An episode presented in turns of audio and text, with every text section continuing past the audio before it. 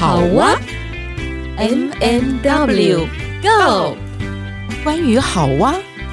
探索首领女性在生命历程中从充满问号行走到惊叹号的转变。你的好哇又是什么呢？M&W Go。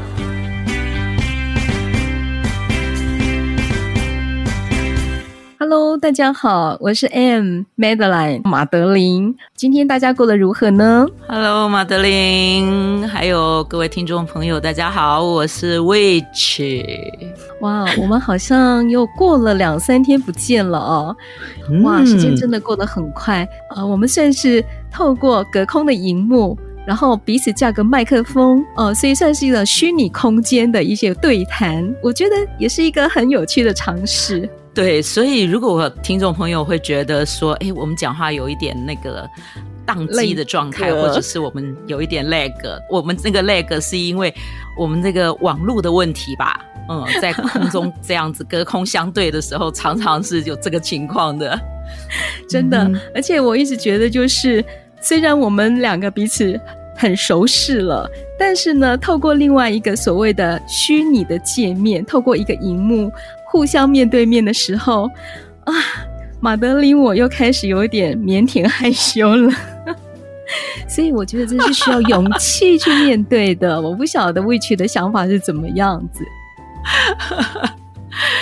哎，你你提到的这个部分，刚好你说的刚刚说到说，哎，需要勇气去面对。我先问你一下，你会觉得是因为你在呃这个电脑的荧幕上看到了你自己？你发现好像不太自在，还是什么呢？嗯，我我觉得我好像就是从小就习惯把自己摆在边边，然后去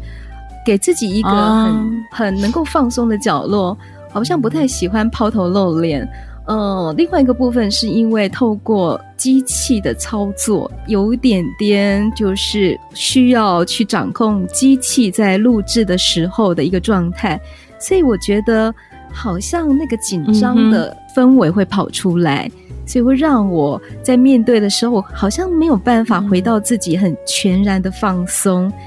所以你刚这么问我的时候，我突然有这个想法耶。好，刚刚的那个问题，我为什么会这样问呢？是因为我觉得，呃。呃，最近我也在运用，就是云端的这个，就是线上的一些界面，在做呃线上课程。我发现好像不是每一个人面对镜头的时候都会很自在，就会觉得好像哪里不对，嗯、然后你一直在调那个镜头，要不然就是一直在调自己的呃样子。这个是我突然间想到的是，哎，那个不自在来自于说，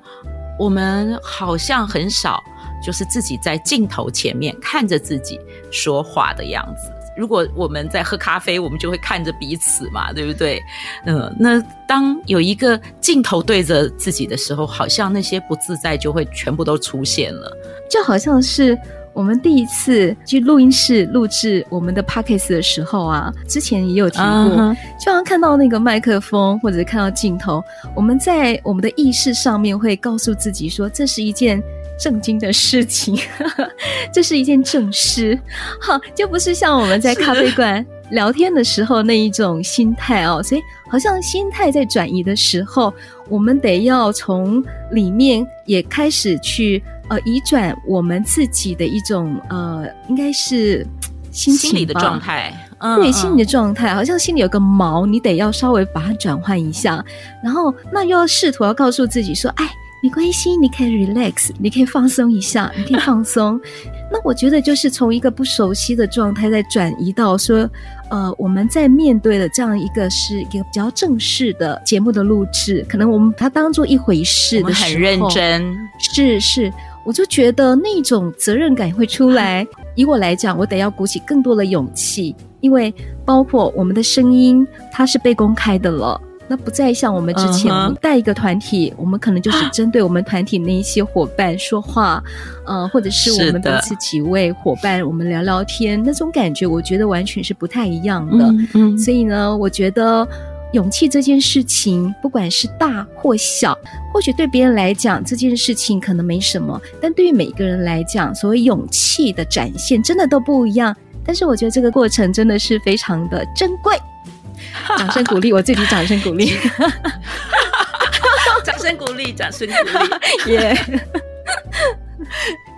不过我好像，嗯、呃，在我们的粉丝页里面哦，收到的一些听众的回馈，虽然目前刚开始的粉丝们都是我们的朋友圈比较多，那我我发现大家回馈的部分都有一个共通点，就是说听起来，嗯，他们觉得很轻松、很温暖、很自在，嗯，那我。我在想说，我们两个其实都是那种自我要求度很高的人，然后很认真投入的人，所以我们对我们自己的要求，呃，会让我们觉得我们好像比较难放松。可是，嗯，当我看到朋友圈里面的这些回应的时候，我就觉得说，诶，我们可以放松，我们那个放松。是让聆听的人会感受到一种氛围吧，那个是我们想要营造的氛围，就是我们好像虽然我们没有见面，可是我们在嗯、呃、空中，我们都可以像是一个就在你眼前跟你聊天的朋友。这个是我我自己希望说，透过呃我们的节目能够呃传递出去的一个一个温度吧。是，对。其实我那一天看见 Witch 你在 FB 上面写说啊，这个自我要求颇高的朋友的时候，诶，我就忽然在想，自我要求颇高，那个应该是在早几年光景中的我。我觉得我那时候是拼命三娘那一型的哦，特别是在出版职场的时候，我、嗯、后来我就就在想说。其实我在这个阶段准备 Podcast 的时候啊，或者是我这五年以来，我觉得我已经放松很多了。那后来我就发现，我觉得那是应该是一种职业病。就是我做的工作是属于编辑的工作，然后我就觉得，哎，那个编辑的工作就是要不断不断的去看看有没有哪里需要修改呀，呃，有没有哪里是呃文字错误啊？我懂，我懂，嗯，我就觉得，哎，其实我常常都会放我自己嘛，但是可能在工作上面的时候，我就会变成一种职业病。你知道，包括我在写 FB 的时候啊，我还是不断的我会看，然后看了之后，我就开始不断的去修改哦，自己的错字，对对对，很 好很好。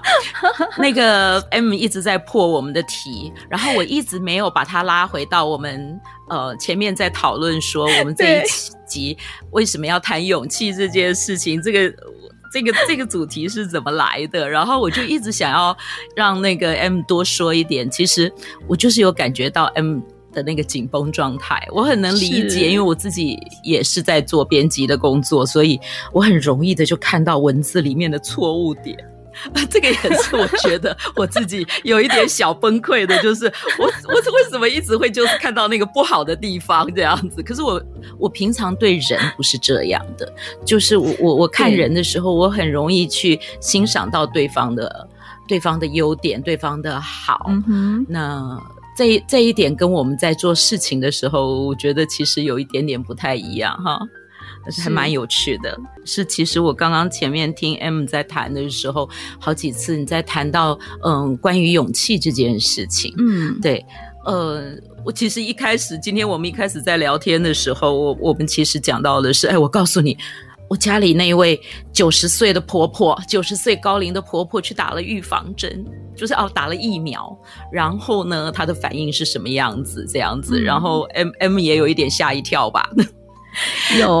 对，对，因为最近真的听到很多周边的长辈因为打了疫苗而嗯。可能就就到天家了，所以其实对这件事情也蛮、嗯、蛮有点思考的。所以我想，就是魏琪刚刚提到婆婆在打疫苗这件事情哦，我觉得魏琪她刚跟我分享的她自己的一个看见，我觉得这个角度来看这件事情，真的是带来另外一种激荡跟醒思。诶，我想魏琪可以多说一点。嗯哼，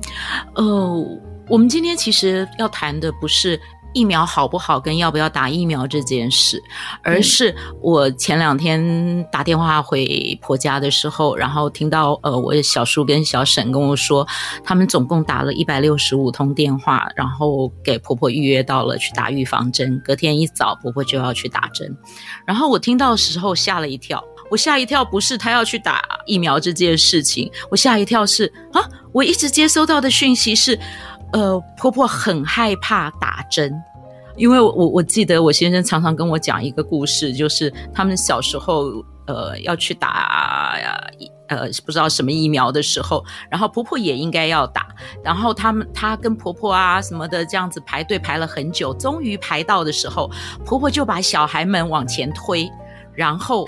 小孩开始打的时候，婆婆就不见了，她就跑掉了，所以基本上那个时候她应该没有打那个。那个针，然后呢，嗯、呃，这些年的相处里面哦，我也发现说，婆婆就是有那个叫做白袍症，她只要一看到医生，她的血压就会飙高，然后她是很紧张的这样子的状态，嗯、所以我听到说啊。她要去打针，我吓一跳这样子。然后后来大家一定会很关心婆婆现在怎么样。我婆婆的那个，就听说当天就稍微有一点微微的小发小烧，然后但是当天到了晚上，她就能够吃了一碗稀饭。然后隔天，用我小叔的形容词叫做她可以，她可以开始生龙活虎的做她喜欢呢喜爱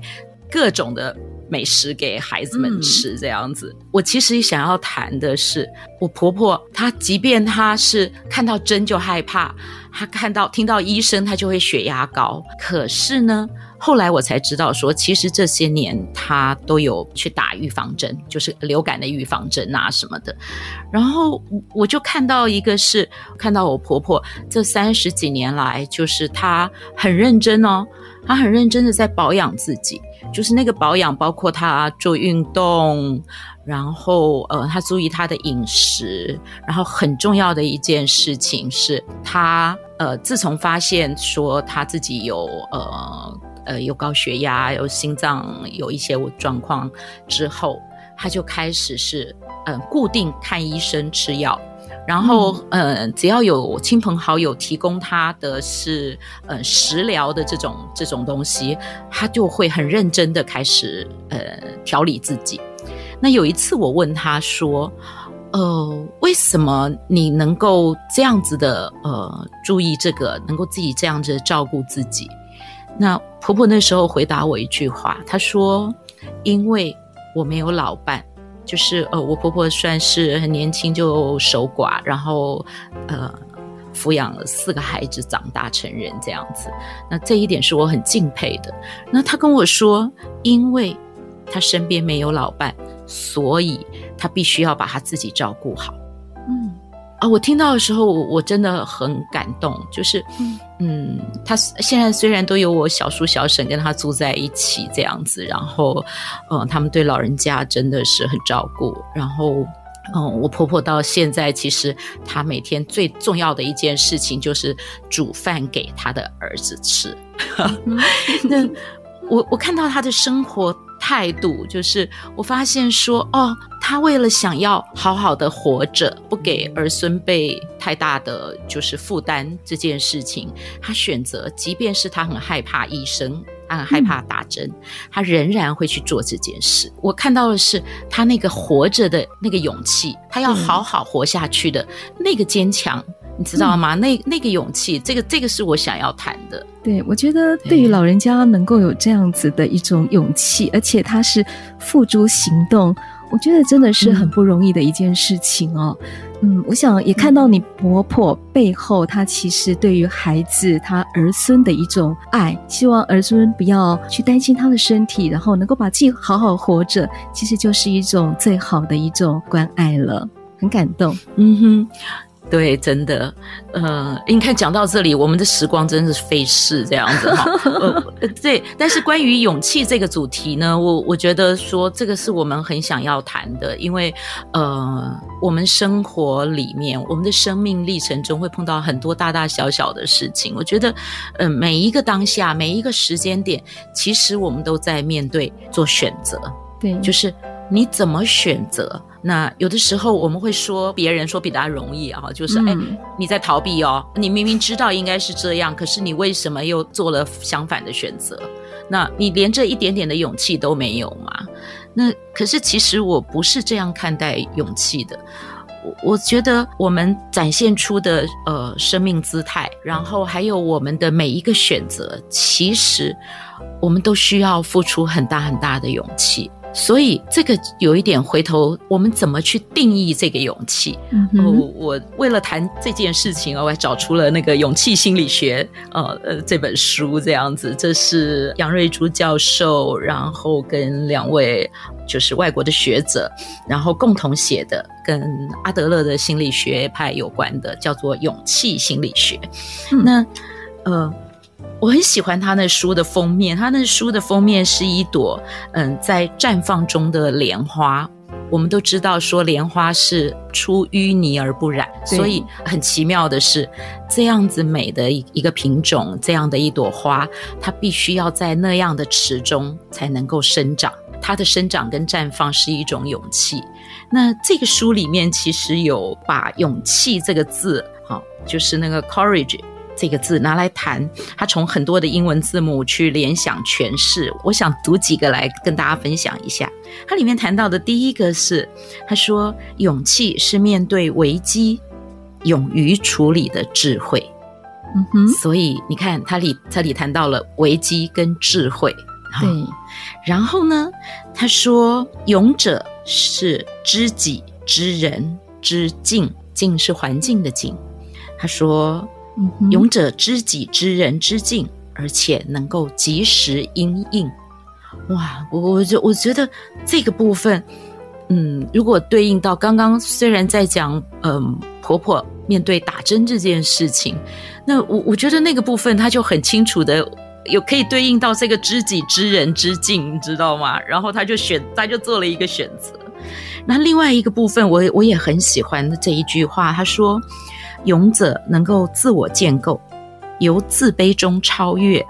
嗯，从关注自我到关注他人，嗯哼嗯，这本书真的我我觉得很值得看。可是，可是我想说，嗯，我们可以从这个东西，其实这今天等于又要做一个小 ending 了。那大家可以思考一下，这个是最后我我们想要用这个来做一个，嗯、呃，最后的那个是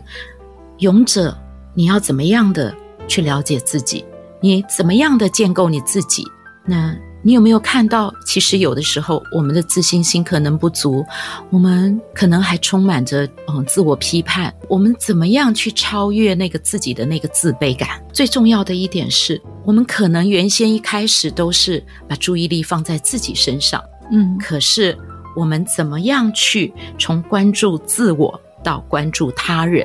？OK，最后想要跟大家分享是。勇气意味着愿意冒险，以及你纵使面临困难仍不断向前的能力，提供给大家思考。我们再见喽！再见喽！拜拜。